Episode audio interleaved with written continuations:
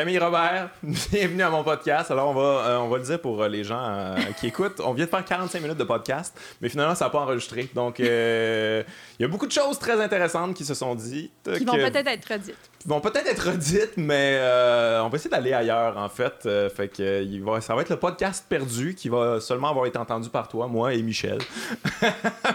mais très content de te recevoir, Camille. t'es historienne, t'es féministe, t'es militante, t'es auteur.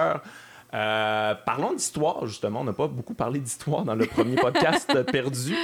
Euh, toi, tu es historienne. En fait, tu es, spécialisée, de ce que je comprends, euh, ben, féministe. en fait, tu sais, dans ton livre que, que j'ai lu ici, qu'on va parler un petit peu plus, finalement, tu parles beaucoup des, des, des, du travail ménager. C'est une spécialité chez toi? Le travail ménager?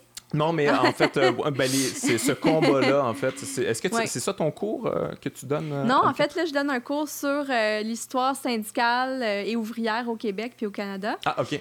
oui, fait que c'est un cours qui s'appelle Culture ouvrière et militantisme. OK. fait que c'est vraiment plus sur, tu sais, début, ben, en fait, fin 19e siècle, puis pendant le 20e siècle après ça, les différentes luttes du mouvement syndical ou les luttes ouvrières, puis tout ça, de, de travailleurs-travailleuses.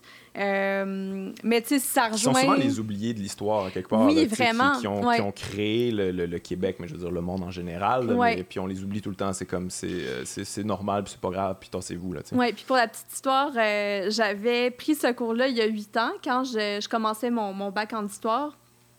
Puis quand je suis euh, rentrée à l'université, je voulais pas faire de l'histoire du Québec parce que je trouvais ça ennuyeux, parce que tout ce que j'avais eu, c'était les ah cours au secondaire. Puis je voulais comme rien savoir, fait que je, voulais euh, faire, euh, je sais pas, l'histoire des mouvements sociaux en Europe ou autre chose. Puis en prenant ce cours-là, j'ai vraiment découvert que, en fait, au Québec, il y avait une histoire vraiment riche en mobilisation sociale, en lutte, mais qui est vraiment occultée dans l'enseignement de l'histoire. Puis les gens la connaissent très peu, cette histoire-là. Fait que ça me fait un petit peu un velours d'enseigner ce cours-là maintenant à, à des Ce qui est hyper important aussi, je veux dire, les conditions qu'on a aujourd'hui, les salaires qu'on a, les, les, les, avantages, bon, les acquis qu'on perd toutes, là, mais finalement, c'est quand même grâce à, à toutes ces luttes-là dont on parle jamais. Oui, mais tu sais, juste les gens qui, qui, cassent, euh, qui cassent du sucre sur le dos des syndicats, mais qui sont bien contents de faire leur 9 à 5, puis d'avoir leur samedi-dimanche de congé, puis leur, euh, leur semaine de vacances euh, l'été, puis pendant les fêtes. tu sais, c'est grâce au mouvement syndical. il a fallu que des gens se battent pour avoir une journée de travail de 8 ou 9 heures. Euh, parce qu'avant, tu pouvais avoir des journées de travail de 12, 13, des fois 14 heures. Euh, les gens euh, pouvaient travailler 70 ou 80 heures par semaine. Puis on parle du, de la fin 19e, début 20e, 20e siècle. Fait que ça fait pas si longtemps que ça.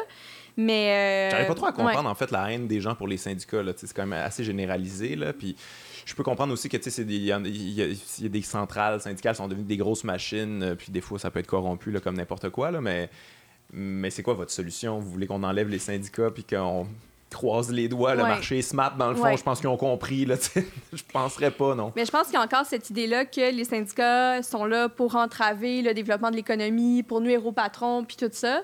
Ben oui, euh, j'espère. Nuisez aux patrons, s'il vous plaît. Mais, tu sais, il y a encore cette idée-là, puis c'est défendu, on sait par qui, là, Éric Duhem, François Lambert, euh, toute cette gang-là. Euh, mais en fait, le, le, mouvement syndical a, a, joué un rôle fondamental pour euh, limiter le développement du capitalisme sauvage. C'est pour que les gens aient des conditions de vie décentes, aient des salaires décents. Puis, malheureusement, ce qu'on voit, c'est que euh, beaucoup de patrons ont juste décidé, par exemple, de délocaliser leurs usines ailleurs. Euh, il il a eu pour le textile dans les années 80, mm-hmm. 90, mais là, ce qu'on voit, c'est beaucoup de fermetures d'usines d'automobiles qui déménagent au Mexique. fait il y a des limites aussi à, ce qu'on peut faire avec, euh, avec euh, l'action syndicale. Puis évidemment, il y a des critiques à avoir euh, par rapport au mouvement syndical. Mais pour revenir à ta, à ta question de tantôt, ouais, j'avais fait mes recherches de maîtrise en fait sur les mobilisations du mouvement féministe québécois dans les années 70 puis 80 pour la reconnaissance du travail ménager.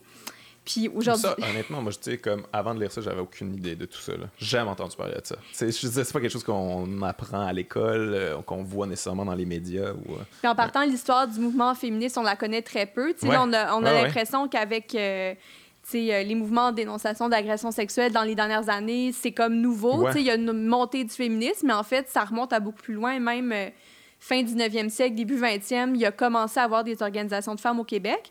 Mais euh, effectivement, ce combat-là pour la reconnaissance du travail ménager est vraiment pas connu au Québec. C'est un peu pour ça que j'ai décidé de, Ouais, de travailler là ça tombe bien. Euh, mais en fait, c'est, ce qui est intéressant, c'est que pendant les au début des années 70, il y a une majorité de femmes qui sont au foyer encore.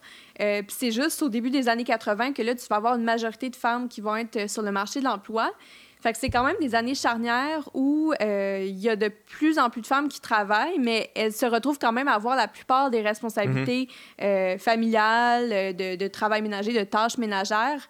Euh, Fait qu'elles font toutes, finalement, tu sais. elles font toutes. Ben, c'est ce que les féministes ont appelé la double journée de travail Ouais, dans ouais. ces années-là pour dire, pour symboliser le fait que, ben, après leur journée de travail salarié à l'extérieur, elles revenaient à la maison puis elles avaient une autre journée de, de travail qui les attendait à la maison. Euh, puis c'est à partir de ce moment-là que tu as eu vraiment une réflexion collective puis différentes revendications pour euh, favoriser la, la reconnaissance de ce travail-là. Puis tu as eu, par exemple, la proposition du salaire au travail ménager qui, qui a été défendue, euh, qui, euh, Comment qui- ça fonctionnait, qui est peu connu aussi, ouais. Ben, en fait, j'avais lu un livre de Louise Toupin, qui est une euh, chercheuse en sciences politiques. Puis son livre, c'était sur le, le mouvement international du salaire au travail ménager. En fait, c'est un mouvement qui a commencé plus en Europe, euh, surtout en Italie, dans les années 70, début 70. Euh, puis ça a été beaucoup porté par euh, des féministes marxistes euh, qui supposaient que, en fait, le système capitaliste profitait de la masse de travail de- gratuit qui était réalisé par Mais les ça. femmes. C'est-à-dire que pour qu'un travailleur se rende chaque matin à l'usine, il fallait qu'il soit lavé, nourri.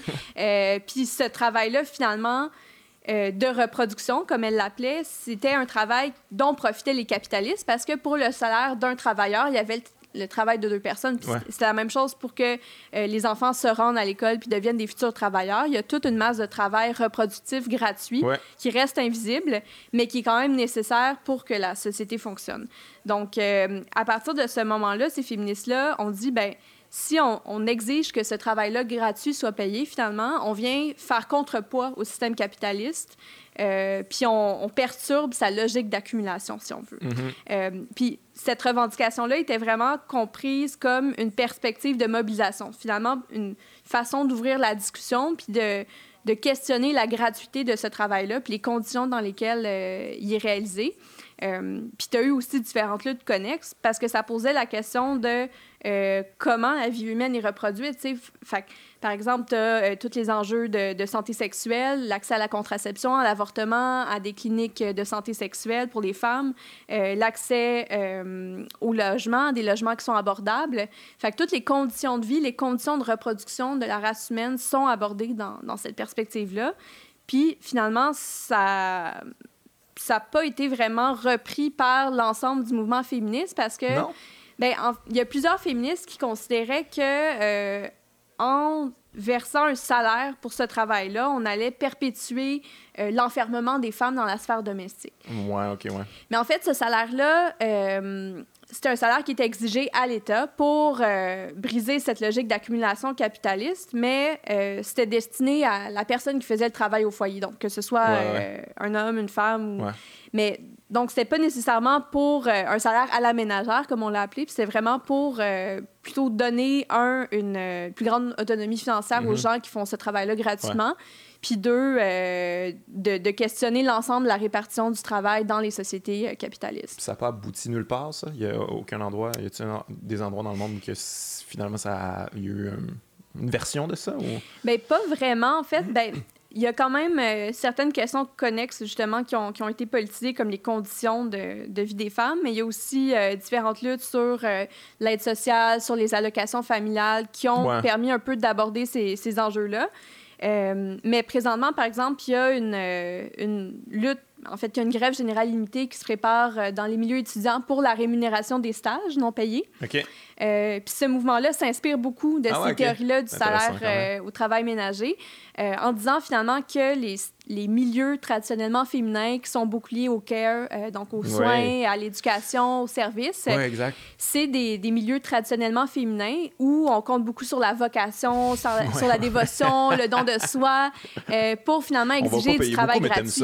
C'est ça, c'est ça. Tu le fais parce que tu veux aider les gens, parce que tu aimes les enfants. Puis on va te euh, culpabiliser si tu demandes plus d'argent parce que tu es supposé de, de, le faire par bonté d'âme. C'est ça. Puis il y a même des, des analyses qui qui ont montré que euh, d'exiger un stage gratuit dans ces milieux-là, c'est une espèce d'exercice d'éducation à la vocation puis au don de soi pour qu'après ça, les infirmières fassent du temps supplémentaire obligatoire, les enseignantes comptent pas leurs heures euh, quand vient le temps de s'occuper des enfants. Ah, c'est le même argumentaire, c'est comme, ben oui, mais tu sais, il faut que tu comprennes que c'est pour plus tard, puis c'est pour toi, puis c'est parce que tu aimes ça, puis...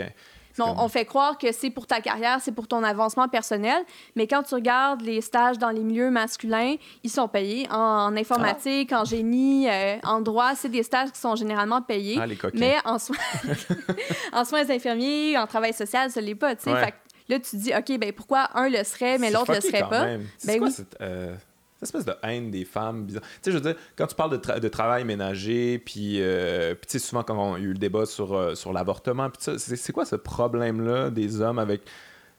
En fait, c'est quoi une insécurité, une espèce de jalousie de. de, de, de c'est l'affaire la plus importante dans la vie, là, on s'entend, là, tu sais, comme mm. élever les enfants, s'occuper de, de, la maison, euh, tu sais, donner la vie, c'est pas. Tu penses-tu que, tu sais, là, on est quand même dans le philosophique, là, mais tu sais, c'est-tu une, une, insécurité à quelque part des hommes ou une manière de contrôler la femme, à, la femme à quelque part, euh, contrôler son corps, contrôler. Mm. Euh, la, confiner à ce rôle-là, dans le fond? Mais Sylvia Federici, qui est justement une des théoriciennes euh, du mouvement du salaire au travail ménager, qui est encore, qui écrit encore des livres, qui est active. Elle, était à Montréal d'ailleurs ah il y a pas longtemps pour une conférence. Euh, elle a écrit un livre très intéressant qui s'appelle Caliban et la sorcière. Je ne sais pas si ça, dit quelque chose.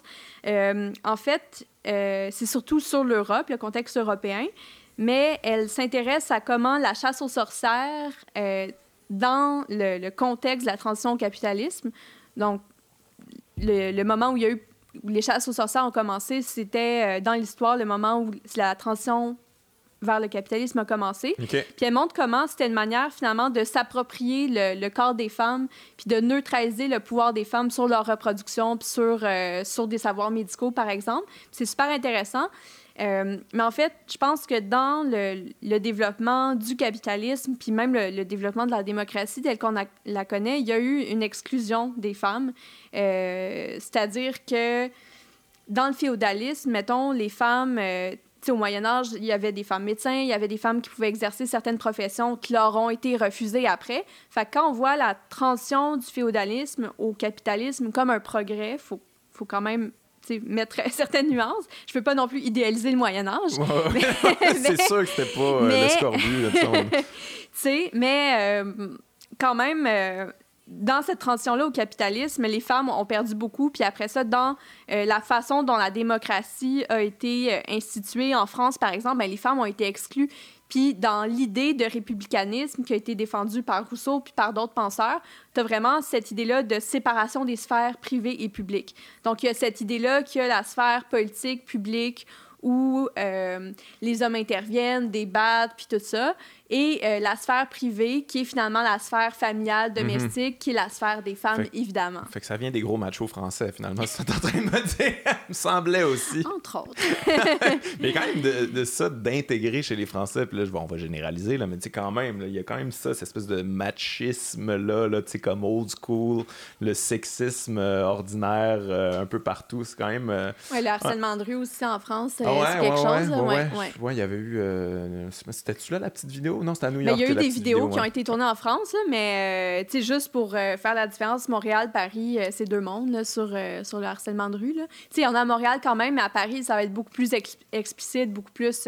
la personne rentre dans ta bulle. C'est C'est quand même fascinant. Ça. Comment ça, tu sais, comment ça, ils n'ont pas évolué à, à ce niveau-là? C'est supposé être comme, euh, tu sais, les lumières, puis euh, Moi, il y a comme une genre de culture puis- macho décomplexée, là, j'ai l'impression.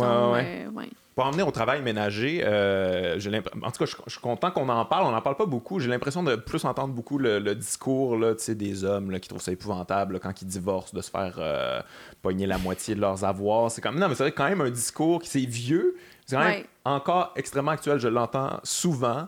Et euh, ça serait important qu'on entende. En, en fait, euh, tu sais, tous ces mouvements-là, là, les mouvements masculinistes là, de père, là, de Father for Justice, puis tout ça, euh, c'est encore, euh, en tout cas, moi j'en entends encore beaucoup. Je sais Mm. pas pour toi, là, dans le milieu féministe, est-ce que c'est encore observé ou, euh, ou c'est-tu en diminution, ça? Oui, il y en a. Puis ce qui est fascinant, c'est qu'ils présentent le fait d'être une mère monoparentale, d'avoir la pleine garde de l'enfant comme un privilège, tu sais. Alors que quand... Mais tu sais, dans le sens que les, les, les Fathers for Justice, puis tout ça, accusent le système de justice de favoriser les femmes, puis tout ça. Puis euh, ils supposent que, ben là, les femmes se retrouvent avec la pleine garde des enfants comme si c'était un privilège, tu sais. Alors Ouais, ouais, que ça, rough en revient, ça, ça revient euh, au sujet du travail ménager puis du travail familial, mais sais, de- d'être mère puis de devoir t'occuper un- d'un enfant toute seule, c'est un fardeau Mhm. immense, tu sais. Puis il faut arrêter de présenter euh, le droit à l'enfant, le droit à la garde de l'enfun comme un privilège. C'est une responsabilité de Mhm. Ouais. prendre soin d'un enfant. Puis, euh, tu sais, des fois, c'est des pères euh, qui ont des antécédents de violence, puis... je ça, sais pas, je sais- Mais, mais tu sais comment ça marche, toi, la, la, la, la, garde de l'enfant? Comment qu'on départage ça? Parce que moi, j'ai quand même l'impression que souvent, tu sais, en tout cas, c'est- moi, c'est vraiment une déduction que j'ai, mais tu sais, si la femme a fait des sacrifices depuis le, le début de la vie de l'enfant, elle a sacrifié sa carrière souvent, Mm. Ouais. c'est pas mal ça. Je sais pas s'ils prennent ça en compte, mais sacrifier sa carrière, c'est oc- ça en occuper beaucoup plus que l'homme qui a fallu qu'il travaille pour euh, Ouais. subvenir aux besoins puis tout ça. J'imagine que c'est ça qui doit être pris en compte dans la garde de l'enfant. Fait que c'est un peu normal si ça va toujours à la femme dans ce temps-là. mais c'est je pense que ça l'est pour les pensions, là, mais il y avait eu un cas qui a été médiatisé il y a quelques semaines sur euh, justement un, un homme qui avait euh, parti son entreprise, qui, qui avait euh, qui s'était vraiment enrichi, puis euh, c'était des conjoints de fait. OK. Euh, puis la, la, la femme qui avait complètement mis de côté sa propre carrière, qui était restée à la maison pour... donc là, il considérait son travail à la maison comme ayant contribué à l'enrichissement de l'homme qui a pu se consacrer à sa ouais. carrière, puis avoir des dépenses extravagantes, Ouais. tout ça. Fait que ça, il, co- il commence à, à le considérer, mettons, dans euh, les allocations familiales, par exemple, euh, les pensions, mais... euh, ouais. Mais c'est parce que, ouais, c'est ça, ces hommes-là aimeraient qu'on on enlève ça au complet. C'est comme, ben là, c'est pas toi qui as travaillé, c'est pas toi qui as fait ça. Fait que, Mais c'est qu'on considère pas encore. le foyer. non, mais on considère pas encore le soin des enfants puis le travail à la maison comme un travail qui a une valeur. Puis c'est là tout le problème. euh, c'est ça que, que, que j'aborde un peu dans mon livre, c'est que c'est une- mobilisation qui a lieu dans les années 70 et 80 mais qui n'a pas abouti finalement, c'est-à-dire qu'on on n'a pas euh, choisi des, des mesures collectives, des avenues collectives pour faire reconnaître ce travail-là ou alléger son fardeau. Tu sais, par exemple, il y a eu le réseau des CPE qui a été mis en place dans les années 90, mais Mhm. c'est insuffisant. Il n'y a pas assez de place pour, euh, pour les besoins réels. Euh, mais on a encore de la difficulté à considérer la valeur de ce travail-là. Puis ce qui est intéressant, c'est que j'ai... euh, il y a des gens qui ont lu mon livre, dont la mère était au foyer toute leur jeunesse, puis ils me disaient après, ben maintenant je comprends, tu sais, qu'est-ce que ma mère faisait, puis oui. toute l'ampleur de ce qu'elle a fait pour nous, puis je voyais ma mère comme étant inactive, puis étant à la maison, puis tout ça, puis qu'elle contribuait pas à la société, alors que, elle, elle faisait un travail qui était fondamental, puis- le, le, le, le but de ce mouvement-là, c'était pas de survaloriser non plus le travail ménager, puis de dire à toutes les femmes de, de rester à la maison, mais... euh, Mais de donner une valeur à ça. en de fait, lui donner une valeur, puis de, de poser aussi la question de sa distribution à l'échelle de la société. Tu sais, c'est pas normal que ce soit des femmes euh, qui se débrouillent encore pour trouver une place en garderie, pour euh, réintégrer leur carrière, tu sais, après leur congé de maternité, puis tout ça. Puis, tu sais, cette, cette responsabilité dans les couples hétérosexuels pèse encore euh, beaucoup Ouais. plus sur les femmes. Puis, en fait, je pense qu'en histoire, on, on- on a ce, ce privilège-là de partir un peu de questionnements actuels pour aller voir ce qui s'est passé avant, puis de plus comprendre après ça la situation actuelle. J'ai l'impression qu'au Qué- au Québec, c'est un petit peu moins pire de ce que je sais, je veux dire, je veux pas euh, trop nous lancer de fleurs, là, parce que, tu sais, anyway, tout ce qu'on fait, on essaie de le démanteler quatre minutes après. Mais, tu sais, les, les, garderies à 5 là, bon, qui sont plus à 5 mais tu sais, que, euh, tu sais, les congés, euh, les congés parentaux, je pense qu'on est le seul endroit au Canada où que ça, que ça fonctionne comme ça? Il y a, y en, ben, Là, nous, on a le RQAP, mais je pense qu'on est le, l'endroit où, mettons, les pères peuvent en prendre le plus.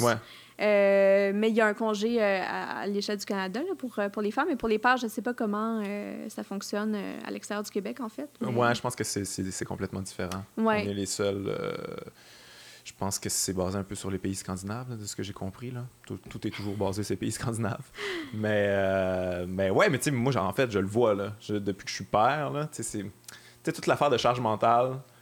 J'en étais conscient, je mm. le sais c'est quoi, puis je trouve c'est quand même, c'est un effort. Pour moi, c'est tellement culturel, c'est tellement implanté que, que moi, je redouble d'efforts pour essayer de combler ça parce que ça vient, ça vient naturellement sans s'en rendre compte. Puis euh, c'est des frustrations qui, qui, euh, qui build. Mais c'est bon d'en parler justement. on en a parlé beaucoup là, en fait, euh, dans les dernières années de charge mentale. Moi, avant ça, je savais pas c'était quoi. Il y a eu la bande dessinée d'Emma qui a beaucoup circulé sur Facebook. Ça a circulé, on a parlé un petit peu plus. Mais, euh, mais c'est un concept qui est quand même relativement nouveau. Là, mm. puis, mais qui n'est pas si nouveau, en fait, ça, ça remonte aux années 80. qui, est nouveau dans la culture populaire. C'est ça, c'est nouveau qu'on en parle, mais parce que c'est une chose de, de, parler du partage des tâches, de, diviser des tâches. Il y a eu quelques améliorations là-dessus, mais sur la charge mentale en tant que telle, c'est beaucoup euh, les femmes qui continuent à la porter. Là, puis Ouais, la proactivité et tout ça. C'est ça. Ben, toutes les initiatives, finalement, de, de penser euh, à euh, prendre un rendez-vous, de penser à rappeler euh, un membre de la famille, de faire un check-up avec les vaccins. puis c'est cette charge-là qui est la partie la plus difficile à transférer parce qu'elle est, est, intangible, elle est invisible, ça se passe dans la tête de quelqu'un. Puis en fait, cette charge-là va suivre beaucoup les femmes au travail. Par exemple, même si elles sont à la job, elles vont penser à Ah, il faut que j'aille à l'épicerie en revenant, qu'est-ce qui manque dans le frigo, OK, je vais organiser tout ça. Euh, alors que les hommes vont être plus généralement des exécutants de tâches. Oui, oui, oui. Ouais, ouais c'est ça. arrête de chialer. Dis-moi là, c'est quoi que tu veux? C'est comme, ça, c'est une charge de plus que tu viens de me donner. Là. En plus, j'ai la job de penser à ce qu'il faut que je te dise de faire. C'est comme, c'est beaucoup quand même. Mais j'ai l'impression que ça va changer. En tout cas, en parler, c'est sûr que c'est positif. J'ai l'impression que que ça va changer un peu. Et toi, est-ce que ça te fait peur euh, d'éventuellement avoir euh, un enfant puis d'être. Euh, ben, je sais pas si c'est quelque chose qui t'intéresse, mais c'est. Mm. Ça, c'est quelque chose, tu en parles de manière théorique, mais je te dirais que quand tu le vis, c'est quand ça devient autre chose. Là, tu fais comme. Ça devient tangible, puis justement, il faut que, faut que tu, fasses des actions concrètes pour changer les choses. Ben, en fait, je je me suis intéressée à ce sujet-là parce que euh, je constatais vraiment qu'il y avait un problème, là, soit en mhm. cohabitation ou même euh, en observant euh, la division du travail là, chez mes parents, dans ma famille, puis tout ça. Puis en l'observant, je me suis rendu compte qu'il y avait un problème. Puis là, j'ai décidé de faire des recherches là-dessus. Puis en fait, au début, ça m'enrageait, tu sais, de lire là-dessus. j'étais comme tout le temps fâchée. Puis là, quand la vaisselle n'était pas faite, j'étais encore plus en tabarnak, tu sais, parce que je passais la journée à lire là-dessus. Puis là, j'étais comme, ben voyons donc, des féministes en ont parlé dans les années 70, puis il faut encore euh, gosser pour que la vaisselle soit faite, tu sais. Fait que j'étais encore plus... Euh, je comprends. J'étais primée. Mais... Euh, mais tu sais, c'est sûr que je me pose ces questions-là, puis on dirait que... tu sais, dans euh, le livre Travail invisible que, que j'ai fait, co-dirigé avec Louis Lupin, il y, a, il y, a, un texte à la toute fin de Valérie Lefebvre-Fauché sur euh, où elle parle de l'écartèlement des mères. Euh, c'est-à-dire que les mères se retrouvent encore divisées entre plusieurs lieux où elles doivent être, que ce soit le travail, l'action politique, la famille, les amis, les amours, tout ça. Les, les, mères se retrouvent écartelées entre tous ces espaces-là. Puis on dirait que de lire ce texte-là, ça m'a comme... ça a mis le doigt sur le bobo ça m'a vraiment fait réfléchir à. En fait, éventuellement, je voudrais avoir des enfants, mais ce qui me fait peur, je crois, c'est euh, de se retrouver comme prise à être un petit peu partout, mais nulle part en même temps, puis de ne plus pouvoir continuer à avoir le temps de faire les choses que j'aime, puis qui, me tiennent à cœur, puis tout ça. Mais juste d'avoir cette peur-là, c'est quelque chose que, euh, que beaucoup de femmes ressentent, mais qui pèse peut-être pas aussi lourdement sur, euh, sur les épaules des hommes? Je pense pas. Tu sais, moi, j'ai eu ces discussions-là quand même avec ma blonde quand elle tombe enceinte. Puis euh, commence à être là-dedans, tu- puis ça, puis là, elle s'est mise à regarder, tu sais, les, les Instamom, puis. Il y a tellement de pression à être une femme, à être une hein, mère. ouais. ouais, faut que tu performes, faut que ton bébé soit, soit le, le- le meilleur Ouais. linge, la, la plus belle chambre, faut que tout soit parfait, puis que, Parce que tu peux fasses pas- faire les activités, puis tu- aïe, aïe. Tu peux pas juste être une mère, il faut que tu sois une excellente, une parfaite mère, tu sais. Puis je pense que les, les hommes, vous vivez peut-être pas cette pression-là de façon aussi forte. euh, c'est juste quand tu es minimalement présent puis que tu fais 40 Ouais, là, ish tu des te donnes un tâches. trophée. Ça, t'es meilleur ouais. que tous les pères, même Ouais. si t'es assez moyen. Puis euh, dans, dans Travail invisible, il y a un chapitre de Annabelle Siri qui, qui parle que quand ça a été le tour à son chum de prendre son congé parental, ben, il, il était, euh, il, était applaudi, il était le héros Ouais. de, de toutes les mères au parc euh, Ouais, ouais, ouais. parce qu'il s'impliquait avec son enfant puis tout ça, mais alors que ça devrait être juste la Normal, norme, c'est ça. exactement. Ouais, non, mais c'est quand même quelque chose de particulier. J'ai, réalisé, tu sais, moi, mon, moi je- mon père, il était, c'est, lui qui était plus à la maison quand c'était quand même assez particulier, mais c'était probablement un des premiers hommes qui a catché que, tu sais, on fallait pas continuer ce modèle-là. Puis, euh, puis ma mère, c'est elle qui travaillait, puis mon Mm. père était à la maison pendant un bon bout de temps. Mais je le sais, par exemple, en même temps, ça le frustrait parce qu'il était dans les premiers, puis il était comme, ah oui, c'est la bonne affaire à faire, mais en même temps, aïe, aïe, tu sais, c'est pas, ça tombe sur moi le, le premier. est-ce qu'il y avait des commentaires, des gens, sur... euh, Euh, je, ben, ben, le même genre de commentaire comme c'est un héros de s'occuper de ses enfants, Ouais. là, quand c'est juste normal finalement.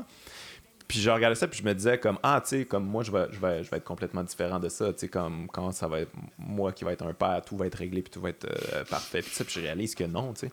Puis, que, puis je réalise que, dans le fond, probablement que mon fils, euh, plus tard, il va me trouver tweet là, sur bien des aspects, puis c'est, très positif aussi, ça va vouloir dire que ça a évolué. Mais, euh, mais ouais, je pense qu'on est encore en pleine réflexion par rapport à ça. Je l'ai réalisé en, en ayant un enfant. C'est, euh, c'est quelque puis la chose. théorie puis la pratique, tu sais. Ouais, ouais, c'est facile la théorie finalement. J'ai réalisé, puis tu lis des trucs, t'es comme, je suis bien d'accord avec ça. Ça Ah, la charge mentale, ben oui, ça c'est réglé. On peut parler d'autre chose. Euh, ch- changeons de sujet euh, parce que parce que c'est ça, ça devient trop personnel pour moi. tu veux pas qu'on parle de la charge mentale dans, dans ton couple, non? Non, non, non, mais ça, me- ça me dérange pas d'en parler. Je peux en parler. On va euh, inviter ta blonde. Ouais, c'est ça. Je pense que tu aurais beaucoup plus de. Ben non, mais c'est pas. Tu sais, ça, ça me dérange pas d'en parler. C'est, c'est, ça a été des discussions réelles et concrètes, là. Mm. De, de, de, écoute, euh, c'est moi qui prends toujours les rendez-vous pour telle affaire. euh, telle affaire, tu sais, tu plein d'affaires que je savais même pas, là. M'apprenait des trucs que j'ai fait ça, ça, ça, pis ça, pis ça. Que tu savais même pas que c'est une tâche, tu sais. Il fallait le faire, ça. Ah, OK, ben c'est ça. Faudrait peut-être que tu fasses des affaires que tu n'étais même pas au courant qu'il fallait que tu fasses. Puis là, je suis comme, ah, fuck, ouais, t'as raison, mais tabarnak. Je savais pas par quel bout prendre ça. Puis c'est encore un struggle, je te dirais. C'est encore Mm. quelque chose qu'il faut que je pense à tous les jours. Puis, euh, puis tu sais, en fait, on en parle là, puis j'y pense en ce moment même sur des trucs euh, qu'il faudrait que je fasse. Fait que c'est quand même, euh, c'est quand même moins simple que j'aurais pensé, tu sais. Ouais. Fait que, bref. Euh, écoute, on a parlé un petit peu dans l'autre podcast, mais j'ai envie d'y revenir parce que toi, tu étais, au, au cœur du conflit, conflit étudiant. Euh, en fait, tu étais porte-parole, euh, co-porte-parole, c'est ça que tu nous disais tantôt. Euh, et euh, en fait, j'avais envie d'en en reparler parce que moi, c'est quelque chose qui m'a quand même beaucoup marqué. Moi, ça a été. En fait, moi, personnellement, ça a été la première fois que j'ai été conscientisé sur toutes sortes de sujets, sur, euh, sur le progressisme. En fait, c'est là que j'ai compris que j'allais être à gauche. J'écoutais les débats, puis j'étais comme, OK, non, moi, je serais pas Ça, de ça ce bord-là bon je vais être plus de ce bord-là. Je pense que c'est une, une bonne idée. Euh, mais je me demandais, en fait, toi, à, quel point ça a forgé la personne que tu es aujourd'hui, ce conflit-là? Euh, en fait, est-ce que ça a fait en sorte que tu as voulu être un petit peu plus euh, de l'avant? Tu, tu, tu, es des fois dans les médias, tu as fait des chroniques, puis tout ça, ça t'a-tu donné le goût de t'exprimer un petit peu plus, de réaliser que tu avais un talent pour ça, puis que tu avais un devoir à quelque part? Mm. Euh, ben, tu sais, avant 2012, j'avais quand même milité euh, avant. Ouais. là. Euh, je me suis impliquée un peu là, à partir de ma première année à l'université, en 2009-2010. Euh, puis, tu sais, j'ai joué ce rôle-là pendant quatre mois à peu près, là, un peu plus vers la fin du conflit, mais, euh, tu sais, dans le sens, ça n'a pas été tant déterminant, mettons, pour moi, tu sais, de, de, de jouer ce rôle-là, parce Ouais. que je militais déjà depuis longtemps, puis les idées que, que je défendais, je les avais déjà depuis, euh, depuis quand même longtemps. Ouais, mais je comprends, mais en même temps, militer, euh, militer dans ton cercle, puis militer Mm. devant tout le Québec, il y a Ouais. quand même une grosse différence, tu sais. Oui, ben effectivement. Puis comme on en parlait un petit peu plus tôt, tu sais, je pense qu'on reçoit aussi du fait qu'on est plus exposé, on reçoit aussi plus euh, de commentaires euh, haineux, Ouais. euh, puis tout ça, de, de gens fâchés, puis... mais tu sais, je pense que j'ai appris à, à pas le prendre trop personnel. Je sais qu'il y a des gens que ça affecte plus, puis c'est correct aussi, mais on dirait que j'arrive quand même à m'en distancier, même si c'est vraiment désagréable, puis tout ça, tu sais. Mais euh, ça vient aussi avec le fait d'être une femme, puis de prendre la parole Ouais, dans les médias. Le genre de commentaires qu'on va recevoir va être tu sais, plus sur notre apparence physique, sur... euh, euh, genre le fait qu'on est mal baisé, sur euh, le fait qu'on serait lesbienne, euh, Ouais, tu sais. ouais. C'est ça, ça s'immisce beaucoup plus dans ta vie personnelle, dans ton intimité, dans ton apparence, puis tout ça. Fait que je pense que c'est plus lourd.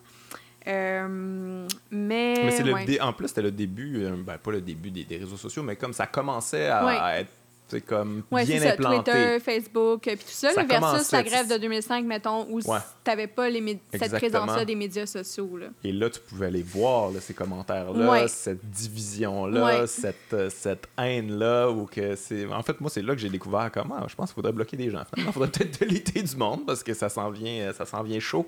Mais, euh, mais j'ai l'impression qu'on n'a pas tant évolué là-dessus. Je sais pas si c'est sur les réseaux sociaux. euh, En fait, j'ai l'impression que c'est de pire en pire. Je sais pas si c'est moi, Mm. je sais pas si c'est mon entourage. Mais je lis des trucs, là, tu sais. Ça, ça me fait capoter quand même. Tu sais, j'ai reçu. euh, j'ai reçu Hubert Lenoir là, la semaine passée. Puis euh, j'ai reçu des commentaires, genre privés, personnels, de tellement violents, tellement gratuits. Je, le- je les répéterai pas parce que c'est pas fin pour Hubert, puis il a pas besoin de ça, mais j'étais comme. Mais, c'est- mais c'est quoi le, le minding Mais c'est des gens qui se gens? permettent de juger, puis que. mais violent là Ouais. tu sais, c'est pas des c'est pas des c'est pas des mots euh, des fois c'est- carrément criminel sais, mais des- les gens pensent que parce que c'est sur Internet, que c'est comme virtuel, puis que ça atteint pas réellement les gens, que c'est moins grave. Là. Euh, je sais pas si tu avais vu le, le documentaire de Penelope McQuaid, ouais, sur les trolls sur Internet. C'est quand même assez intéressant aussi de savoir rencontrer du monde, ou elle les appelle carrément. Puis quand tu te retrouves face à face avec ces gens-là, que tu leur parles dans la vraie vie, ils sont comme Ah, ben, tu sais, cette journée-là, ça allait pas trop, puis j'ai comme écrit ça, mais je le pense pas tellement, Ouais. tu sais. mais les gens catchent pas en fait moi Ben, ils se rendent pas compte de la portée que ça a, tu sais. Puis même des commentaires haineux, des menaces de mort. Ah euh, ouais? Dit, mais il y en a un, il y, a- ben, il y en a une couple que j'ai répondu, puis je leur ai dit, mais pourquoi vous m'écrivez ça? Mm. Genre, c'est quoi le. Ah, ben, tu sais, c'était public, fait que me disait que, genre, tu sais, on peut répondre à ça. C'est comme, what? Ouais. C'est comme, vu que c'est public, j'ai le droit de, dire à quelqu'un, suicide-toi, whatever. C'est Ouais. comme.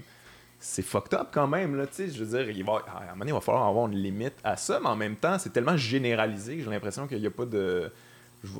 L'éducation, j'imagine, pas- ça prendrait peut-être un cours à l'école de. Ben, d'éducation populaire, là, mais c'est ça. Il y a du monde irrécupérable aussi. Tu penses pas que, euh, que les médias, ça, ils légitimisent ça, là, quelque part, dans, dans, leur, euh, dans leur chronique, dans, Mm. leur, euh, dans leur ligne éditoriale, dans leur- les sujets qu'ils choisissent? euh, j'ai l'impression que...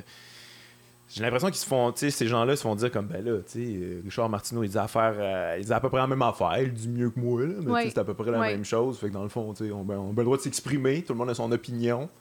Mais je pense que ça. Les actions des, des médias viennent légitimité- légitimer cette parole-là. Puis, euh, tu sais, plus tu vas avoir de discours euh, de droite, racistes, euh, sexistes, homophobes, islamophobes décomplexés dans, dans les médias, plus les gens vont être à l'aise d'en parler puis de Ouais. tenir ces opinions-là publiquement. Euh, puis, tu sais, là, mettons, la coalition euh, Avenir Québec veut déposer un projet de loi encore sur la laïcité. Ça aussi, ça va comme. ouais, ouais. Ça va être le bordel, là. Mais c'est ça. Je pense qu'il faudrait que les médias questionnent leur responsabilité dans tout ça. Puis, euh, tu sais, sur les nouvelles qu'ils diffusent, sur la vérification des faits aussi. Puis, je trouve qu'il y a vraiment une différence aussi entre les médias anglophones puis francophones dans le traitement de certains sujets Ah ouais? comme l'islamophobie, le racisme, puis tout ça. Euh, puis quand, tu sais, mettons, juste quand il y avait euh, une manifestation antiraciste qui était organisée, c'était surtout les médias anglophones qui s'y intéressaient positivement, disons. OK. Tandis que les médias francophones, des fois, j'ai l'impression qu'ils vont beaucoup plus sauter sur euh, n'importe quel euh, conflit d'accommodement, entre guillemets. Euh, Mhm. tu sais, Par exemple, il y avait eu la fausse nouvelle à la mosquée à Côte-des-Neiges, euh, comme quoi ils demandaient l'exclusion des femmes du chantier, ce qui finalement était totalement faux, mais TVA avait quand même relayé la nouvelle. Il y avait une manifestation devant la mosquée, même après que la nouvelle a été démentie par TVA. Fait que ça montre jusqu'à quel point les gens sont prêts à embarquer dans ces espèces d'histoires-là. Puis, tu sais, au final, ça fait du clic. Puis, euh, ils vendent. Euh, c'est pas réglementé, ça. Y a pas, les, les, les, journalistes peuvent pas se faire taper ses droits. Mais ils doivent se, rétracter. Ils doivent se rétracter. mais, tu sais, ils font un erratum, mais le mal est déjà fait. Il est gros de même, là, genre à la fin du journal. Je veux dire, ça, ça change absolument rien. Là. Je sais pas. En tout cas, j'espère que j'espère qu'il faudrait mettre quelque chose en place euh, pour, euh, tu sais, je veux dire, faire une fausse nouvelle, c'est quand même là, extrêmement grave. Oui, ben, il y a, ça a, des répercussions concrètes sur des gens. ça alimente un sentiment d'islamophobie, après ça, qui va pas juste être dirigé contre les gens de cette mosquée-là, mais contre euh, les personnes musulmanes à ben puis des fois, c'est des affaires, c'est zéro des nouvelles, là, genre, hey, ça a pris à, aux zoo de Granby. Ah, fine, qu'est-ce que ça me fasse? Ou il y a du monde, euh, je sais pas, qui amène euh, leur lunch à la ronde parce que, tu sais. Ouais, c'est ça, parce que. Mais en tout cas, je sais pas. Euh, mais, tu, mais tu penses, toi, tu penses que c'est genre strictement pour les clics ou tu penses-tu que ces gens-là, à quelque part, sont sont xénophobes, ils ont ça d'intégrer en eux ou euh, j'ai de la misère à comprendre comment on peut en arriver là en fait. Tu sais, je sais, souvent, je me pose la question, mm. là, si les chroniqueurs, c'est tous ces chroniqueurs-là qu'on lit, là, qui sont épouvantables, c'est ça qu'ils pensent pour vrai? Moi, ou je pense juste c'est des agitateurs? Ou... Ben, tu sais, des fois, euh, je pense que volontairement, ils provoquent certaines réactions parce que ils font un peu euh, leur argent là-dessus, là, dans le sens que si, euh, si certains chroniqueurs du Journal de Montréal sont si populaires, c'est parce qu'ils vont s'adresser à un certain public et tout ça. Mais tu sais, même tu as certains chroniqueurs après ça qui disent Ah, ben tu sais, vous savez, moi je fais un show, je donne un show, tu sais. Mais ils pèsent pas les conséquences réelles que ça peut avoir pour plein de gens, le genre de chroniques qu'ils font. Tu sais, après ça, quand c'est, euh, mettons, des militantes féministes qui sont ciblées, quand c'est des. Des, des, personnes musulmanes qui sont ciblées. Après ça, ces gens-là vivent avec les répercussions à tous les jours. Puis on dirait qu'ils comprennent pas la portée de, de ce Ouais, ouais, ouais, c'est très rare qu'ils comprennent. Il y avait eu un rare euh, moment, je sais pas si tu avais vu ça pendant l'attaque euh, à, la mosquée. L'animateur Sylvain Bouchard du FM 93 qui avait fait comme Ah, je réalise que tout ce que j'ai dit d'islamophobe, ça a ces répercussions-là. Puis c'était excusé. Bon, il continue, il continue après. C'est sûr qu'il n'a pas vraiment compris, mais à ce moment-là, il avait, il avait catché. Oui, puis dans le cas d'Alexandre Bissonnette, après ça, en consultant son historique de recherche sur Internet, puis tout ça, ben, il se rendait compte que c'était un homme qui carburait euh, aux médias d'extrême droite, euh, qui admirait Trump, euh, qui avait déjà harcelé des féministes à l'université Laval. Fait qu'il y avait eu comme plein de petits signaux comme ça, mais qui avaient petits signaux. C'est ça, mais qui sont pas pris au sérieux parce que on considère que c'est normal d'avoir ces opinions là. Puis c'est son opinion, c'est ben, ça.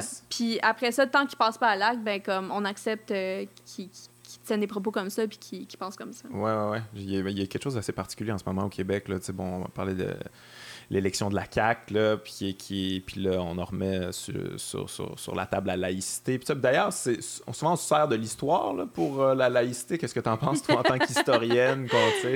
Oui, ben, j'avais écrit là-dessus. Je pense que c'est ça que. Ah, la ouais, ouais, j'ai vu, ouais, ça, okay. ça passer, mais je. Ouais. Ben, en, en fait, euh, j'avais fait une communication euh, dans un colloque en histoire québécoise l'automne dernier, puis après ça, j'en avais fait un texte dans le devoir. Puis.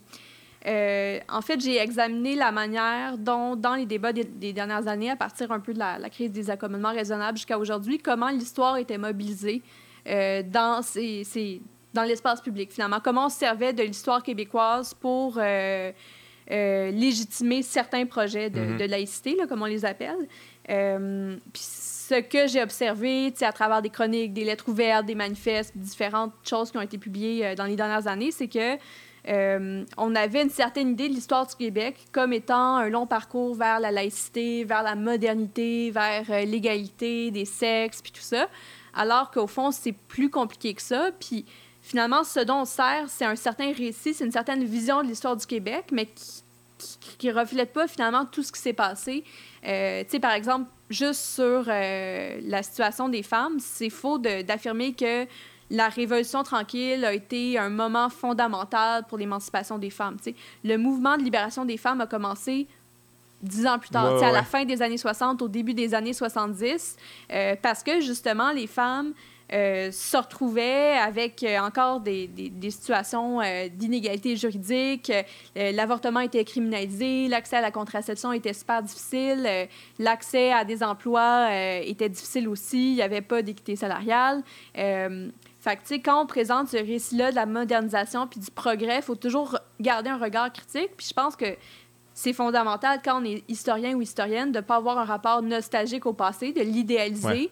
Mais au contraire de toujours garder cette certaine distance critique-là, puis d'examiner aussi les usages qu'on fait de l'histoire dans les Ouais. débats publics. Parce que c'est facile de dire, ah ben au Québec, on a toujours été pour la laïcité, euh, ou la laïcité a toujours été garante de l'égalité homme-femme, alors que quand on met ça à l'épreuve des faits, ben c'est pas Ouais, ouais, exactement vrai. Ben, c'est, ouais, tu parles d'égalité homme-femme, on sert beaucoup de ça aussi, là, justement, là, pour les, les, les femmes voilées. Là, on les, dans le fond, c'est pour l'égalité homme-femme qu'on, qu'on les ça. harcèle. Mais c'est, ouais, qu'on les harcèle. Ouais, c'est, pour, c'est pour leur bien qu'on leur dit quoi faire. Mais. euh, Mais tu sais, il y en a qui se font carrément arracher leur hijab sur la rue, tu sais, par des étrangers. T'es comme, OK, tu fais ça au nom de l'égalité Mais homme-femme, non, mais, mais genre, tu t'en prends physiquement.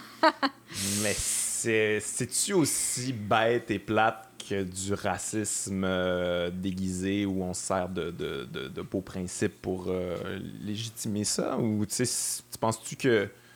Tu sais, j'ai même de la misère à penser là, que la CAQ, la laïcité, c'est l'affaire la plus importante euh, pour eux. Là, tu sais. j'ai bien de la misère avec ça. tu sais. Mais j'ai l'impression que c'est pour rallier leur électorat, là. C'est-à-dire que c'est un discours qui pogne, qui. puis, tu sais, ne- auprès d'un certain public, là. Ouais. Mais- tu veux pas le dire. Tu veux pas le dire qu'ils veulent aller chercher les régions.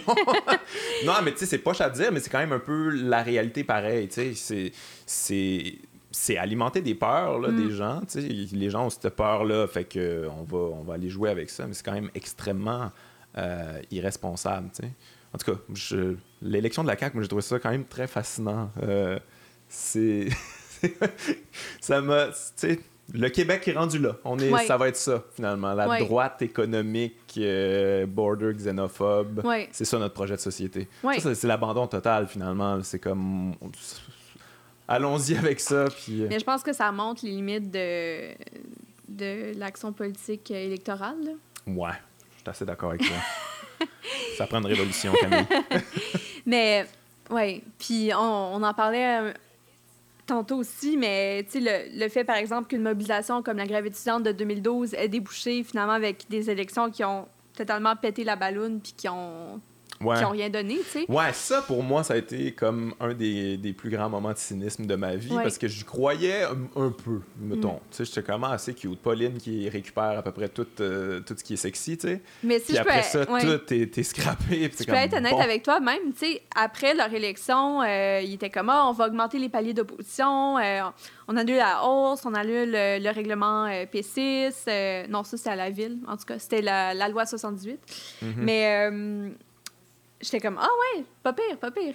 Puis, puis après ça, euh, sommet sur l'éducation, euh, finalement, indexation des frais de scolarité. euh, fait ce qui est finalement une hausse déguisée. Euh, il recule sur l'imposition des, des, Ouais. des, des plus riches. tu sais. Puis même, il y avait eu un, un mouvement, je sais pas tu- si tu te rappelles, là, ça s'appelait Quitter le Québec. C'était comme de- du monde riche qui menaçait de, de quitter Ah, le Québec. ben si, euh, ça, là, mais c'est ouais. ça. Mais moi, j'étais comme, OK, partez, c'est correct, Yes, le faire. enfin, Ouais. vous quittez. Ouais. Ouais, ouais, parce que c'est comme si on allait se séparer, là, c'est ça, là. Ouais, ouais, ouais, vraiment. je pense pas que c'était. C'était vraiment ça le projet. Mais tu sais, en tout cas, bref, le Québec de la CAQ, là, moi, ça me déprime extrêmement parce que je suis comme, bon, tu sais, moi, moi, je me reconnais tellement pas là-dedans. Puis j'ai l'impression que, tu sais, puis même, ça, ça teinte des fois le discours euh, féminisme parce que maintenant, tu sais, l'ém- l'émancipation de la femme, c'est souvent démontré comme, euh, ah, ben, soyez ça, justement. Les femmes, vous pouvez aussi Mm. être euh, des entrepreneurs, des femmes qui font des millions, qui vous pouvez exploiter des gens, vous autres aussi, là, comme Mm. les hommes, tu sais. Il y a eu Mais c'est le beaucoup de du modèles de ça. féminisme libéral, là, comme on Ouais. l'appelle. C'est de penser que finalement, il faut juste que les femmes aient les mêmes opportunités que les hommes. Mais, euh, tu sais, il y a aussi toute la question du désempowerment. Là. Francis Dupidéry, euh, que tu as reçu, a Mhm. beaucoup écrit là-dessus. Mais les hommes aussi doivent changer leur comportement. C'est-à-dire que c'est pas aux femmes de s'ajuster à une société qui est, qui est organisée par les hommes. Mais euh, les hommes aussi doivent faire un bout de chemin. Puis, donc, tu sais, c'est- pas une solution féministe de- d'avoir des femmes PDG puis d'avoir des femmes qui adoptent exactement les mêmes Ouais, comportements les mêmes oppressifs. problématiques, C'est ouais. ça. Puis même, euh, tu sais, avec ces femmes de carrière-là, ce qu'on voit, c'est que, par exemple, tu as des, euh, des, euh, c'est ça, des femmes PDG qui vont euh, engager des femmes pour faire le ménage chez elles, Ouais, qui ouais. vont euh, même des fois avoir recours à des mères porteuses. Puis ça revient Ben, c'est encore ça qui à... dévalorise beaucoup le travail euh, ménager. Le faites pas ça, Ouais. les femmes. Là, vous, vous- prenez-vous en main. Puis vous aussi, vous pouvez euh, Ça- être PDG. Puis... Ça revient à, à- à cette question-là de la répartition du travail invisible entre les femmes elles-mêmes. là. C'est-à-dire que beaucoup de femmes occidentales se sont libérées en engageant des aides euh, familiales résidentes. Puis euh, finalement, c'est pas une solution. C'est-à-dire que tu reconduis des nouveaux rapports d'oppression Ouais, ouais, entre ouais. les femmes euh, elles-mêmes. L'exploitation pour finalement te- t'enrichir toi-même, c'est comme le, le plus vieux euh, stratagème euh, patriarcal du monde. là. Mais c'est pas, pas obligé d'adopter ça pour s'émanciper. Ça serait pas. Euh, J'ai envie de changer de sujet, parler d'histoire un peu. On a parlé un peu tantôt, mais, euh, mais toi, tu es en histoire. Est-ce qu'il y, euh, est-ce qu'il y, y en a du sexisme en histoire dans le milieu de. Tu sais, je veux dire, comme pour moi, c'est quand même un milieu euh, intellectuel, académique. pour moi, dans ma tête, c'est un peu parfait. mais Ouais. est-ce qu'il y en a? Est-ce que tu en observes? Parce qu'il n'y a pas beaucoup de femmes en histoire. Peut-être qu'il y en a, mais on les voit pas. Là. Moi, je les, je les connais pas, en tout cas.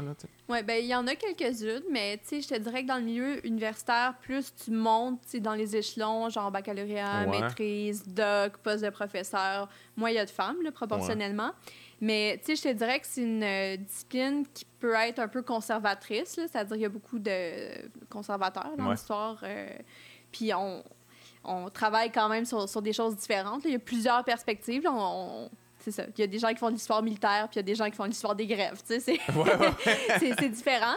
Ouais. Euh, mais c'est ça, c'est pas. Il y a certains milieux que je pense qui sont encore pires. Là. Mettons la- en philo, des, des- ouais. des commentaires que j'ai de, de certaines amies. euh, tu t'as vraiment un machisme. Mais ça, il y a euh, quelque chose d'assez particulier en philo parce que moi, j'aime ça, puis je lis des trucs. Là, puis-. Mais Chris, ils sont tout le temps miso. Tous les philosophes de l'histoire Ben oui, sont ultra miso, genre Nietzsche, là, c'est épouvantable. Quand il écrit sur les femmes, c'est comme.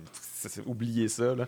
Ben, l'histoire de la discipline aussi, euh, je sais pas, en, en philo aussi, il y a peut-être un certain élitisme du fait que la raison puis l'intellect, c'est une affaire d'homme puis tout ça. Il y a comme ouais, toute cette idée-là aussi. sûrement. Mais je sais pas. En histoire, je dirais que j'ai j'ai la chance d'être dans un beau milieu. Là, Ouais. je, je suis à l'UQAM, mais euh, c'est quand même assez. euh, je pense qu'il y a cet espace-là aussi pour avoir une pensée critique, puis pour avoir une approche critique face à la discipline. Puis euh, j'ai beaucoup aussi de collègues qui sont d'autres historiennes avec qui, on, on organise des trucs. euh, puis, il y a cet espace-là de réflexion critique quand même que j'ai, là. Puis, je- j'aurais peut-être pas eu cette chance-là dans une autre université Ouais. euh, ou même dans une autre discipline. Ah ouais. Ben, t'as senti un devoir justement de représentation, de pression, de, de, re- de, de justement, là, d'avoir la lumière sur toi, puis euh, de sentir qu'il faut que. C'est toujours ça, là, comme d'être parfaite, là, finalement. Là, pas... En humour, mettons, il y a ça là, pour les filles. C'est comme une fille, c'est pas drôle. Comme, ah, ok, toi, t'es drôle, ça, c'est correct. Ouais. Fait que, tu sais, c'est comme. C'est c'est lourd à porter, puis ça doit. Ouais. euh, ça doit être pesant à longue. là. Ben, je pense qu'il y a une, une pression à la performance dans nos milieux Ouais, euh, académiques. Puis, tu sais, c'est présent dans, dans plein d'autres milieux. Là. L'est dans le milieu, j'imagine, de l'humour. Puis, euh, mais euh, dans le, le milieu universitaire, comment ça fonctionne, c'est que faut que tu fasses énormément de travail gratuit pour faire avancer ton CV, entre guillemets. C'est-à-dire qu'il faut que tu fasses des communications dans des colloques, faut que tu publies des articles, faut que tout tu fasses gratuit, tout des... ça? Pardon? C'est gratuit, tout ça? C'est ouais. Il n'y a, il rien qui est rémunéré là-dedans. Fait que pour avoir accès à du financement, pour avoir un bon CV puis tout ça, pour éventuellement être prof si c'est ce que tu veux faire, il faut que tu fasses une énorme quantité de, de communication euh, gratuitement. Donc, c'est du temps de recherche, puis après ça, pour aller présenter. Les frais d'inscription au colloque sont assez chers. Ça peut coûter 200, des fois Ok, 300 fait que faut que dollars. Débourses même. Oui, des fois, il faut que tu payes ton billet d'avion pour y aller, quand c'est des aïe. conférences internationales. Même chose pour les articles scientifiques. Puis il y a tout euh, ce que j'appellerais une mafia aussi de la publication scientifique. C'est-à-dire que tu fais ta recherche, puis tu écris ton article bénévolement. Tu l'envoies à la revue, c'est évalué par euh, des, des gens de l'extérieur, puis après ça, c'est publié. Puis les universités doivent payer pour se réabonner à ces mêmes revues-là à Ok. des prix qui sont de plus en plus élevés. Tu as vraiment une, euh, un genre de monopole de la publication scientifique. En sciences sociales, c'est un peu moins pire, mais dans les sciences nature en particulier, c'est. euh, c'est ça, les, les bibliothèques euh, vident leurs fonds en s'abonnant en s'abonnant à ces revues scientifiques-là. Mais bref, euh, fait dans le milieu universitaire, il faut vraiment que tu fasses énormément de travail gratuit pour te rendre quelque part. Puis ça, évidemment, ça pénalise les femmes, ça pénalise les gens qui ont des enfants, qui viennent pas Mhm. des milieux super aisés, puis tout ça. Parce que quand tu dois travailler en étudiant, tu au- euh, tu travailles au salaire minimum, tu étudies à temps plein à côté, sais, comme j'ai fait pendant super longtemps. Puis t'essayes de pédaler, tu sais, pour avoir des correctes notes, pour comme quand même t'impliquer un petit peu dans, dans ta communauté aussi. Puis c'est extrêmement difficile à... Ouais, mentalement, en fait, il doit y avoir des problèmes euh, Il y a un épuisement. là. Ouais, il y a un épuisement. Je pense, j'avais vu une statistique, je crois que c'est à peu près le tiers des universitaires qui souffraient de problèmes de dépression puis d'anxiété. Euh, Ah, eh oui. C'est beaucoup plus que, que dans la population. Puis tu as, eu des cas de suicide aussi tu sais, dans, dans- de, de certains chercheurs. Tu sais. Tu vis avec un stress puis une pression énorme à la performance. Puis c'est difficile de d'apprendre à mettre tes limites parce que finalement, les seules limites que tu as, c'est celles que tu te mets. Sais, comme une job que tu fais du 9 à 5, tu quittes ta job, c'est fini. sais, Mais ça, tu y penses tout le temps. Puis c'est la même chose sais, quand tu fais un mémoire ou une thèse, Ouais, que, ouais. que tu écris un livre, puis tout ça, tu, tu penses constamment à, à ta recherche. Puis c'est dur de venir mettre cette séparation-là entre ta vie privée puis entre cette, euh, cette vie académique-là, puis te donner, t'octroyer du temps pour juste te reposer, Ouais, ouais, ouais. dormir, manger, voir des amis, la famille. Euh, ça devient super difficile. là. Imagine c'est pire dans ton milieu, mais c'est quand même généralisé, je te dirais. Là, tu sais, moi, dans- mon entourage, euh, euh, des, des- des- des gens que je connais, puis tout tout le monde est angoissé, médicamenté. Bon, il y en a qui s'auto-médicamentent avec du genre du weed, c'est peut-être pas conseillé, mais pour vrai, il y a des gens, ils font. ils- tout le monde que je connais font des crises de panique, des crises d'angoisse, sont- on dirait que la société, là, en général, en ce moment, euh, ouais, ouais, c'est ça. Les Ouais. gens, ils sont tirés de tous les côtés. Ouais. Ils, sont, ils sont plus capables d'y arriver. Ils ont de la pression de tous les bords. Euh, c'est compliqué d'être un être humain pour nous, pour notre génération. C'est fou. là. Mais j'ai l'impression que c'est la, la, performance, la pression de la performance euh, individuelle. Ouais. Puis je crois que ça a beaucoup à voir avec ce qu'on appelle la subjectivité néolibérale, c'est-à-dire que chaque personne devient son propre entrepreneur, ça, doit ça. Euh, développer son employabilité. puis, Mais ça, euh, genre que les gens, ils commencent à se dire comme une marque, là. ouais, Ça, ça me Ouais. fait Ouais. capoter. J'ai entendu quelqu'un en entrevue à un moment donné dire ça. Là. Moi, je, je vois pas de problème avec ça. Là. Oui, moi je, moi, je suis ma marque, puis euh, c'est important de faire fructifier la marque. Puis c'est comme, ah ouais, fait qu'on est rendu là, Mm. là, Les gens, ils pensent qu'ils sont des marques. C'est fascinant quand même. Ouais, puis ça s'étend aussi sur les médias sociaux. là. C'est-à-dire Ah, que non vient- seulement tu dois là. sais, performer à ta job, mais je trouve que les médias sociaux font entrer ça encore plus dans la vie privée parce que tu dois performer ta vie privée. Puis ça revient à, à ce qu'on disait, mettons, sur, euh, sur la parentalité. Là. Mettons, les, les modèles de parentalité parfaite, c'est plus juste à la télévision, c'est dès que tu ouvres ton Instagram. Puis toi aussi, tu as comme cette pression-là à reproduire ce modèle-là Crime, c'est ton de intimité relax, le ça. villa, ça devrait être chill. le lieu où de, de, de refuge. tu là. relaxes, Ouais. tu tu, tu, tu refuges. Puis là, il faut que ta maison soit parfaite, il faut que tes biscuits soient parfaitement Ouais, cuits, puis que tu ton enfant soit tout habillé en blanc immaculé. puis, euh, euh, ouais, ouais. Ah ouais, c'est, une pression qui est incroyable. Tu sais, moi, je veux dire, moi, j'ai pas cette pression-là, parce que j'ai pas, je viens pas totalement de cette génération-là. là. Moi, j'ai vécu là avant Internet, fait que, j'ai quand même un certain recul là-dedans, mais j'imagine pour quelqu'un qui, qui connaît même pas autre chose, puis que tous ses amis font ça, puis ça, ça doit être, euh, ça doit être vraiment hallucinant là, de, Ouais. de- de devoir faire ça. C'est Mais comme, chez les même ados pas... aujourd'hui, qui, qui depuis qu'ils sont euh, enfants, les médias sociaux existent, puis euh, qui ont comme des smartphones, euh, Ouais. depuis, depuis qu'ils sont enfants, là. Fait que ça... Puis, sais, même les ados se voient moins physiquement. Je pense, mettons, le- l'âge de la, la première relation sexuelle en moyenne a monté parce que Ouais, t'as bah, bah, moins ce contact physique-là, avec des, des jeunes de ton âge, là. Mais ça, les, les, euh, j'avais vu des, un reportage qui disait que les Japonais, eux autres, maintenant, ils faisaient plus ça. Là. Genre, l'amour, là, ils faisaient plus ça. C'était tout strictement par, euh, par, euh, par Internet, puis ça, des, des chats, puis tout ça. des robots aussi, euh, des, des intelligences artificielles. euh, mais même les femmes au Japon, euh, tu t'as de moins en moins de femmes qui ont, qui ont des enfants parce que tu elles doivent travailler tu pour pouvoir eux autres, ils euh, se travaillent payer. Ils travaillent. Puis t'as pas cette possibilité-là de quitter pour un congé de maternité. Après ça, tu reviens, tu, tu récupères ton emploi. C'est comme pas possible, comme ça l'est euh, ici. Puis même encore ici, c'est pas, Ouais. euh, pas parfait, là, mais... Euh, fait que ce qui fait en sorte que tu as beaucoup de femmes qui renoncent même au fait d'avoir des enfants. Toi, personnellement, comment tu te situes par rapport à ça? Tu quand tu es sur les réseaux sociaux, là, comme tout le monde, puis tout ça, comment que, comment tu vis ça? Tu tu sens, tu sens-tu une pression de ça? Quand tu, tu sens-tu, ou, ou sens-tu une culpabilité de ça quand tu le fais? Ou, euh, tu Ouais. tu- où, tu te situes là-dedans? Ben, je sais pas, c'est dur à dire, là, dans le sens que, tu on, on est toutes euh, présents, là, tu sais. Moi, je te dirais que j'utilise euh, Facebook beaucoup pour euh, du partage d'informations, pour euh, me tenir au courant de certaines Mhm. nouvelles, en voyant les articles que des amis partagent, puis tout ça. Mais je suis consciente aussi que c'est comme mon petit réseau, là, puis j'en ai pas de, Ouais, ouais, de colons racistes, là, ou, si j'en ai, je, je, sais pas, je les connais pas, là, dans, dans, mes, dans mes amis Facebook, mais, tu sais, je- j'essaie quand même d'avoir un, un milieu qui est, qui est sain, là, entre guillemets. Mhm. Euh, mais, tu sais, évidemment, comme tout le monde, je passe trop de temps là-dessus. Puis des fois, on dirait que ça, ça te stresse parce que des fois, t'es es, mis face à des images, puis là, tu te sens inadéquate. Puis, tu Ouais, cette pression-là quand même. Là, mais j'essaie de prendre du recul par rapport à tout ça. Puis, euh, ouais. Ouais, c'est des, discussions que j'ai quand même beaucoup dans mon entourage. Puis c'est beaucoup les femmes là, qui me reviennent avec ça, la pression de. La pression de ça, là, les, les petits comptes Instagram parfaits. Puis je veux dire, c'est tellement rendu ça que ces, ces gens-là font des fortunes. là. Jasais avec mon gérant qui s'est fait approcher par euh, une, euh, Instagrammeuse, YouTuber, je sais pas trop quoi.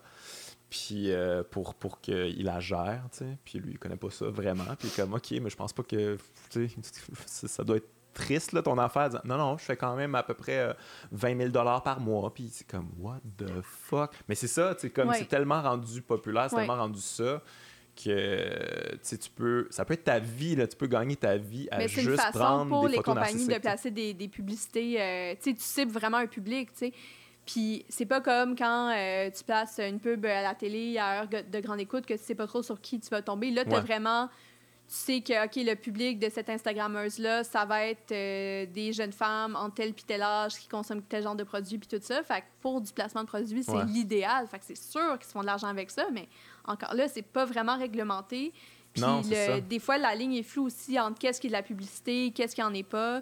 Je sais pas s'il y a un règlement maintenant, s'il y a une loi par rapport Je à ça. sais pas je... s'ils doivent le dire. Euh, je pense qu'aux États-Unis, ça a changé il y a pas longtemps à cause d'un cas que je me rappelle plus, mais je vois, il y a eu, il y a eu quelque chose qui. En fait, il y a quelqu'un qui pour... tu pouvais poursuivre. Tu peux poursuivre, mettons. Ah ouais.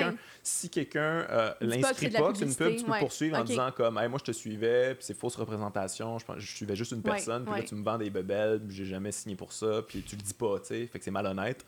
Puis je pense que aux États-Unis, il y a quelqu'un qui a poursuivi puis qui a gagné. Fait que là, après ça, ils ont changé euh, tout ça. Mais je pense pas qu'au Québec, c'est rendu là. Mm. Mais niveau éthique, ça serait mieux de, de le dire quand même. Ouais, ou de pas le faire. Je sais pas. Très bon point, Camille. mais je suis pas mal de ton bord. Mais revenons à l'histoire parce que, euh, parce que j'ai j'ai la chance de t'avoir. Puis euh, euh, il y a beaucoup de femmes en histoire, euh, au- au- en, en fait, dans l'histoire du Québec, qui, ont- qui sont oubliées, puis Mm. euh, qu'on parle pas beaucoup, puis que je connais pas né- nécessairement. Fait que, euh, aurais-tu, toi, des. Mon top 3. un top 3, ouais, le top 3 Camille, femme oubliée de l'histoire du Québec. Mais oui, ouais, pourquoi pas un top 3. Mais ouais, t'as-tu, t'as-tu des figures, en fait, Ouais. des figures, toi, qui t'ont inspiré, que, qui sont méconnues?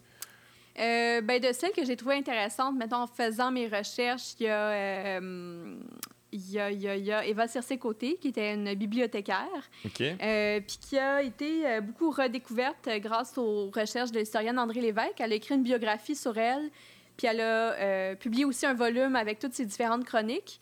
Euh, puis elle a publié euh, plein de choses, de la poésie, des articles dans des journaux ouvriers. puis en fait, comme beaucoup de femmes à l'époque, c'était au début du 20e siècle, elle écrivait sous plusieurs pseudonymes.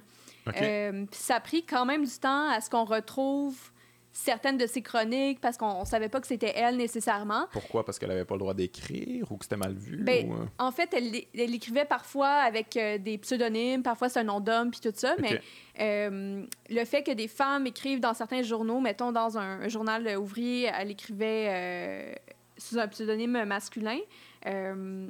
Puis j'imagine que c'était peut-être pour plus être lue, je sais pas, Ben, alors que si ouais. ça avait été une femme, peut-être qu'elle aurait euh, été moins lue. Très bien. Euh, mais euh, c'est ça. Donc, elle est quand même assez intéressante. Puis c'est en fait une euh, féministe du début du 20e siècle, mais qui était beaucoup plus radicale, disons, que, que les autres de la Fédération nationale Saint-Jean-Baptiste. Puis elle avait proposé dans une de, de ses chroniques, justement, dans un journal ouvrier que euh, elle disait ben les hommes euh, travaillent pour un salaire euh, puis nous on travaille à la maison toute la journée fait que pourquoi on aurait- on n'aurait pas un salaire? Mhm. euh, puis si les hommes ne nous versent pas un salaire d'ici, je sais pas, 48 heures, je, je- sais pas c'est quoi l'ultimatum, mais, euh, Une lettre là, avec des lettres ça. découpées. Là. mais on va se mettre en grève, on va aller porter les enfants chez les sœurs, puis on va... on, On va quitter la tout. maison. C'est ça, on casse tout. Fait que, euh, Yes. c'est ça, c'était quand même assez radical pour l'époque. Euh, une autre que je trouve vraiment intéressante, c'est euh, Léa Robach. euh, qui était euh, une, une militante syndicale et féministe qui est morte au début des années 2000. Euh, puis en fait, elle a beaucoup contribué à organiser des grèves euh, des ouvrières du textile dans les années 1930, donc dans le contexte d'une grosse euh, crise économique. Puis c'est ça a été assez à gauche, plus, je pense, de sympathie socialiste. Puis c'est vraiment une femme qui est très intéressante, justement, parce qu'elle s'est impliquée dans le mouvement ouvrier. On, on a beaucoup retenu la figure de Madeleine Parent, mais Léa Robach était une, immigrante juive qui parlait yiddish, français, anglais, donc était... Vu qu'elle parlait plusieurs langues, elle pouvait mobiliser euh, plus, Plus- facilement plus les. gens. C'est ça. Fait que. euh, puis elle est bien intér- intéressante. Après ça, elle a continué à s'impliquer pour euh, le mouvement féministe, euh, contre la guerre. donc, elle a vraiment un parcours fascinant. Puis une autre que je trouve intéressante, c'est intéressante pour plusieurs raisons, là, mais c'est Anne Coles, qui est maintenant une sénatrice, euh, qui est devenue sénatrice conservatrice, mais qui avait été une des militantes euh, de l'affaire euh, Sir George Williams à la fin des années euh, 60. là, on en avait parlé un petit peu plus tôt. En fait, à l'ancienne euh, université Sir George Williams, qui est maintenant l'université Concordia, il y avait eu une occupation euh, d'étudiants et d'étudiantes noirs pour protester contre le racisme de leur institution. Puis elle faisait partie de, de ces occupants-là. Euh, puis euh, c'est un événement qui est vraiment méconnu dans Ouais, l'histoire ouais. québécoise, dans l'histoire des Noirs aussi. Euh, il y a eu un documentaire de Nine Floor qui est sur le site de l'ONF, si jamais tu peux l'écouter. C'est vraiment intéressant. Euh, donc, il y a eu cette action-là de militants et militantes noirs euh, à la fin des années 60. Euh, mais après ça, elle est devenue sénatrice Ouais, qu'est-ce qui s'est conservatrice. passé, là? Fait que je sais pas trop. Ben, elle doit être rendue âgée quand même. Oui, elle est quand même assez âgée. en train mais de faire de l'âgisme, qu'à un moment donné, on devient sénile, puis on devient conservateur, c'est pas ça du tout, mais tu sais, comme tu dis, les années 60, c'est quand même. Euh, ouais. Puis Ouais. tu dis qu'il y a une pièce qui a été faite là. euh, C'est ça, il y a une fait, pièce de théâtre voir, euh, que euh, je vais la voir euh, ce soir. Il sera peut-être trop tard quand la vidéo va sortir. Ouais, ça se là, mais, Ben non, je pense que ça va être correct. Ouais. ouais. Mais, OK, OK, cool. OK, j'ai une autre question pour toi. Je vais profiter de, de- de Quiz tes connaissances. Pas un quiz. En fait, c'est vraiment pour moi mon information personnelle parce que j'ai de la misère à, à démystifier. tu sais, souvent on entend parler de féminisme, troisième vague, puis tout ça. Puis j'ai comme. Je suis tout- je suis tout fourré d'un vague. Je sais pas comment. C'est quoi les différentes vagues du féminisme. Et, et là, on serait dans la troisième vague. Ça représente quoi la troisième Ouais. vague? en Ben, c'est une bonne question. Mais euh, ça, c'est une catégorisation qui est euh, des fois. euh, Floue.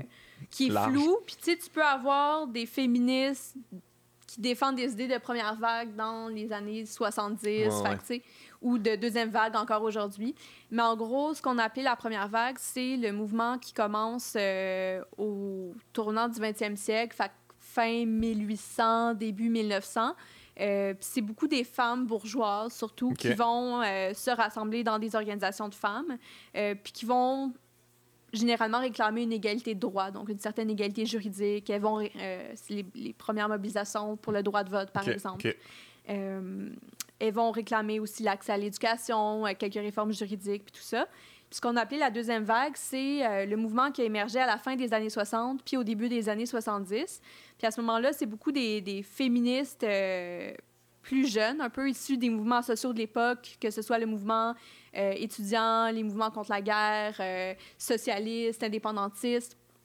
Au Québec, tu as le Front de libération des femmes, par exemple, qui est formé en 1969 euh, dans tout ce contexte-là. Euh, c'est des féministes qui vont euh, aller au- au-delà de cette réclamation de, de l'égalité juridique Ouais. pour euh, venir critiquer le patriarcat, pour euh, s'attaquer aux aspects plus privés de l'oppression des femmes. Tout le slogan, le privé politique, ça vient un peu de cette période-là. Donc, il y a des nouveaux sujets qui vont être traités, comme évidemment le, le travail ménager, mais comme euh, la violence conjugale, Mhm. euh, l'accès à la contraception et à l'avortement. Fait que tous ces enjeux-là qui étaient jugés un peu comme des affaires privées vont être politisés par cette deuxième vague. Puis, euh, ce qu'on appelle la troisième vague, c'est ce qui viendrait après. Mais en fait, c'est, euh, ça serait au moment où euh, il y a l'émergence de, de nouvelles voix dans, dans les mouvements féministes. Par exemple, les travailleuses du sexe, les femmes trans, euh, cer- certaines analyses vont aussi lier euh, l'émergence des, des, revendications des femmes euh, racisées à cette troisième vague-là, même si elles, elles existent de, depuis avant. Mhm. Donc, c'est un peu euh, ce questionnement-là du, du nous féministe, du nous femme. Donc, c'est un féminisme aussi, tout ce qu'on appelle l'intersectionnalité, on va généralement l'associer à cette troisième vague-là. Mais, tu sais, effectivement, il faut apporter certaines nuances. Il y a des idées qui existaient avant. Les, les, les femmes noires Ouais, ont été ouais. quand même actives euh, dans, dans les mouvements euh, avant. C'est juste qu'elles ont été exclues Ouais, ou ouais, ouais. invisibilisées. euh. c'est finalement un peu euh, précisé de- des nouveaux combats. En fait, il y, a des- il y a des victoires qui ont été gagnées. On peut maintenant passer à des- à d'autres combats un peu plus un peu plus pointus, des fois, Ouais. j'imagine. Ouais, ouais. Oui, puis ça se superpose en même temps. Tu sais, comme il y a encore euh, euh, des enjeux aujourd'hui qui touchent à la contraception puis à l'accès à l'avortement. Euh, je pense euh, il y a eu sur les médias sociaux beaucoup de, de femmes qui ont dénoncé certaines compagnies pharmaceutiques qui cachaient les effets secondaires de, de Ah pilules, oui, de stérilets, puis ouais. tout ça. J'en ai jasé beaucoup avec ma blonde. ouais. C'est ça, fait que tu vois que ça.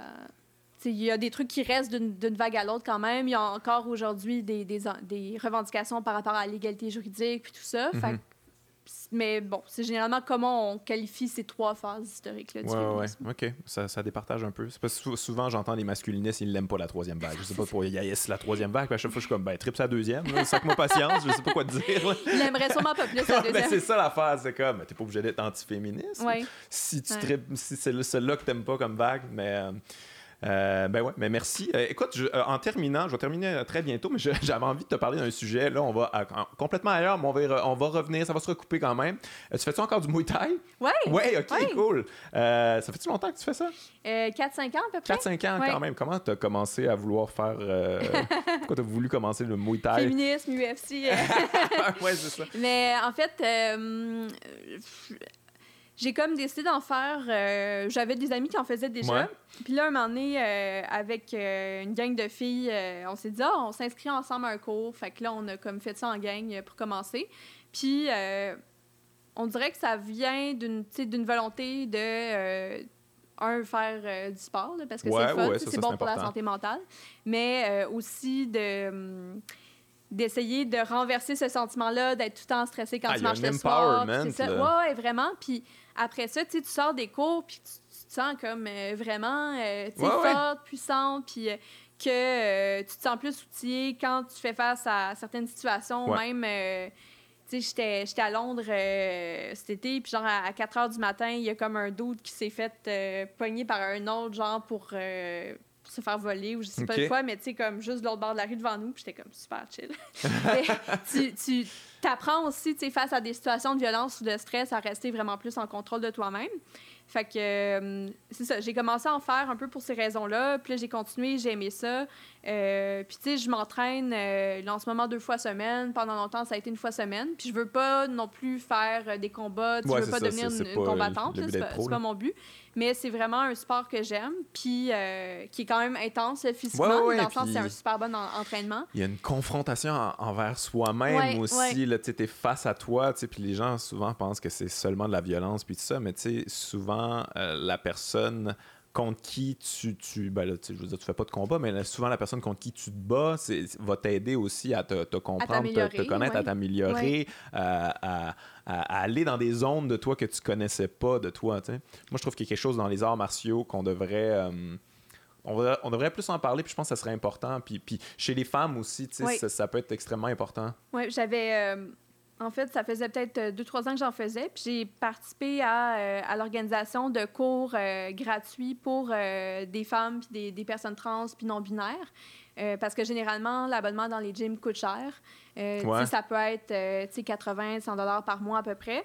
Euh, puis, tu sais, les gyms aussi, ça peut être des endroits où tu as du machisme, Ouais, de toutes ouais, sortes ça, de rapports, euh, tu sais, pas super le fun. Euh, des, des- je les appelle avec mon ami les doux de masculinité toxique. là. Quand on en voit ouais. deux, on est comme, OK, on va se tasser. Mais, euh, fait que, tu sais, t'as ça qui, est- qui est présent dans les gyms. Puis, tu sais, mettons, pour euh, les personnes trans, non-binaires aussi, tu sais, c'est comme... Ouais, ouais. Je peux comprendre. Fait que, euh, on a décidé, tu sais, avec d'autres personnes, de, de monter ces cours-là gratuits. Fait qu'à chaque semaine, euh, c'est des formations. euh, ben, ça existe encore, là, mais je- j'en ai comme donné pendant deux ans, puis après ça, j'avais plus le temps. Mais Euh, fait à chaque semaine, tu as des gens qui, qui participaient, puis ça a vraiment participé à, à regagner une confiance dans l'espace public parce que, tu sais, des, des, attaques, tu as le harcèlement de rue, évidemment, mais pour les femmes trans, euh, tu as énormément d'attaques transphobes aussi, de questions indiscrètes, d'harcèlement, d'attouchement, puis tout ça.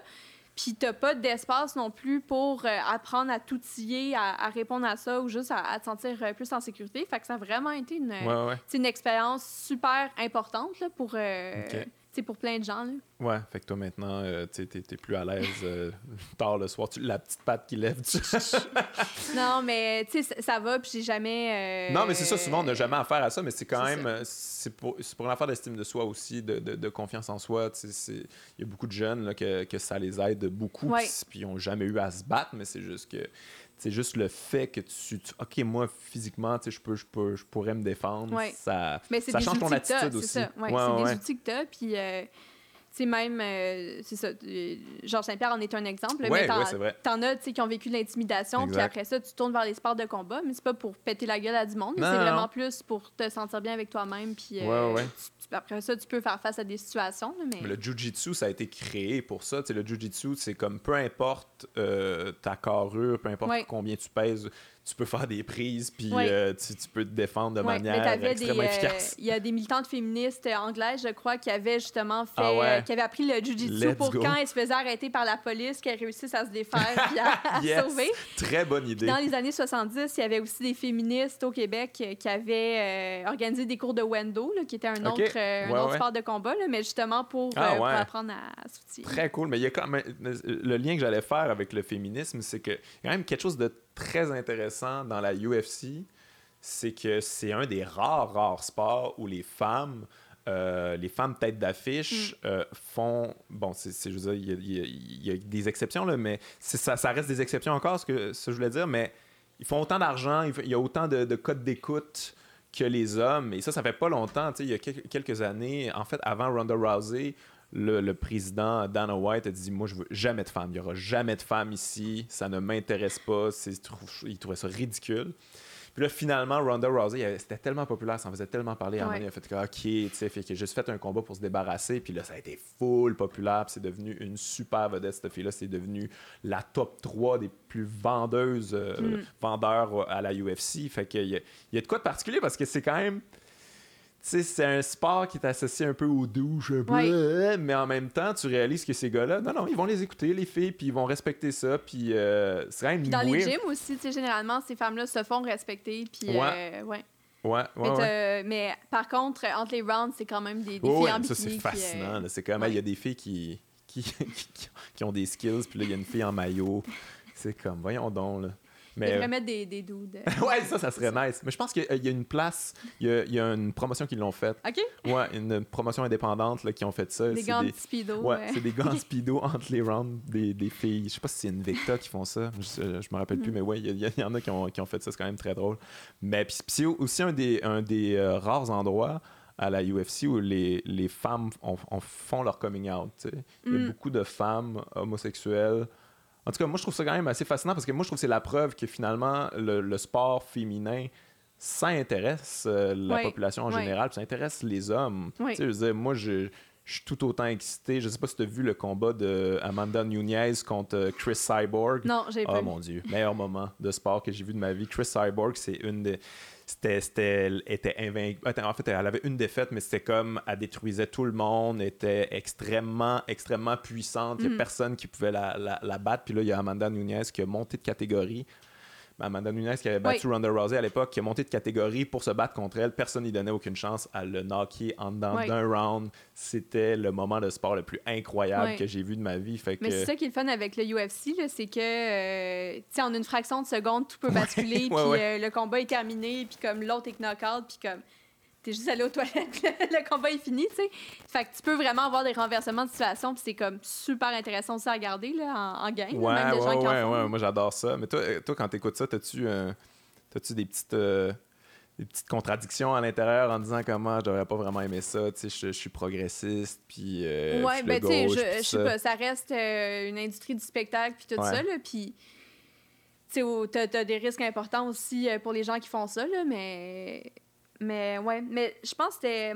à Radio-Canada, Georges Saint-Pierre qui avait donné un entretien puis qui, qui dénonçait en fait un, le, le, le, fait que les gens étaient rarement testés là, pour les drogues. Ouais, c'est un petit peu plus réglementé, mais tu sais. C'est ça. Puis t'as vraiment une surenchère, c'est que ça monte tellement, puis les combats deviennent tellement violents de plus en plus, puis que ça devient extrêmement dangereux pour les gens qui en font. Mais c'est ça. Ça reste quand même le fun à regarder. Mais... Ouais, moi, c'est ouais. conflictuel à l'intérieur de moi par rapport à ça. J'aime pas voir les gens souffrir, mais comme, tu sais, du point de vue technique, c'est vraiment le fun de voir des gens se battre puis comme mettre tout ce savoir-là en application, mais comme tu te sens mal pour eux en même temps. Ouais, c'est ça. Avec tout ce qui est arrivé, euh, tu as vu avec Adonis Stevenson qui est tombé dans le coma, puis tout ça. c'est quelque chose. ça arrive plus en boxe, je te dirais. Euh, parce que, tu sais, en, en, UFC, mettons, tu tombes, ben, on arrête le combat tout de suite.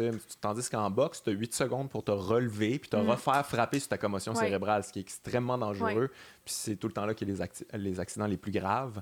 Fait que, euh, ouais, c'est ça. À chaque... Moi, j'écoute ça, mais en même temps, je me dis, mon Dieu, s'il l'interdisait, je serais comme. Mais la boxe, je, je l'écoute pas beaucoup, là, mais y a, tu peux sais, mettons UFC, tu peux euh, arrêter le combat par euh, soumission. Mais en boxe, non. Non, non, ce boxe, c'est seulement les coups de poing. C'est ça, c'est à répétition euh, sur la tête, puis à un moment donné, ça devient extrêmement dangereux. Là. Puis ouais, c'est ça, il y, a des morts. Il y a des morts, il y a des gens qui tombent dans le coma, il y a des gens qui deviennent légumes, entre guillemets, là, pour le restant de leur jour. C'est extrêmement dangereux. En, les arts martiaux mix, ça arrive un peu moins souvent, je te dirais. Mais ouais, ça reste des. Puis à la boxe, la plupart des coups vont être sur la tête. Là. Ouais, le but, c'est ça. Le but, c'est de fesser sa tête. Puis, euh, ça, c'est. Moi, à chaque fois qu'il y a du monde qui me dit que c'est barbare puis que j'aurais pas écouté ça, je suis comme, ouais, je suis assez d'accord. Je sais pas quoi répondre. Ouais. Euh, écoute, on, va terminer là-dessus. On termine en parlant de UFC. Euh, pourquoi pas? Pourquoi pas? Mais c'est parce que je trouvais ça intéressant quand même. Euh, une fille qui fait du Muay Thai, puis qui, qui est, je, trouve, je trouve que justement, on en parlait, il y a quelque chose de. de un empowerment là-dedans qui devrait être beaucoup plus utilisé et beaucoup plus valorisé. je sais que ça a l'air barbare, puis tout ça, mais quand tu le fais, euh, non seulement dans ton corps, tu te sens mieux, mais mentalement, tu te sens mieux. Puis il y, a une philosophie derrière tous les arts martiaux. Oui, puis le risque est contrôlé aussi. Tu sais, genre, je me fais moins mal que des fois quand je joue au badminton. C'est juste parce que. parce que T'es-tu pas bonne au badminton, par exemple? ah, non, je, me suis juste filé la cheville. Là, mais... Non, mais tu sais, c'est ça, le risque est contrôlé, puis tu as quand même l'équipement de protection. Tu sais, le but, c'est pas de rencontrer tu arrives là, puis tu, tu fesses le plus fort que tu peux. Puis généralement, tu sais, c'est surtout des doutes qui le font, mais les doutes qui arrivent, puis qui ont cette mentalité-là, puis qui savent pas comment frapper, puis qui vont juste de toute leur force. Ils se font dire, OK, calme-toi, genre, tu vas apprendre à frapper comme du monde, puis après ça, comme, tu souvent, vas mettre de la force. C'est souvent eux autres qui se mettent en danger, en fait, parce qu'ils n'ont pas de technique, ils font à peu près n'importe quoi, puis n'importe qui qui a de la technique arrive, puis comme boum, boum, puis euh, OK, c'est fini. Ouais, ou c'est pas le fun pour la personne qui tient les pads, parce que tu cliques n'importe comment, mais. Non. Merci d'avoir été là, Camille. Merci, d'avoir fait deux fois le podcast. C'est la première qui fait deux fois le podcast. On a parlé beaucoup. Là. On va aller euh, boire de l'eau puis euh, se reposer un peu. Merci. Merci. Bye bye.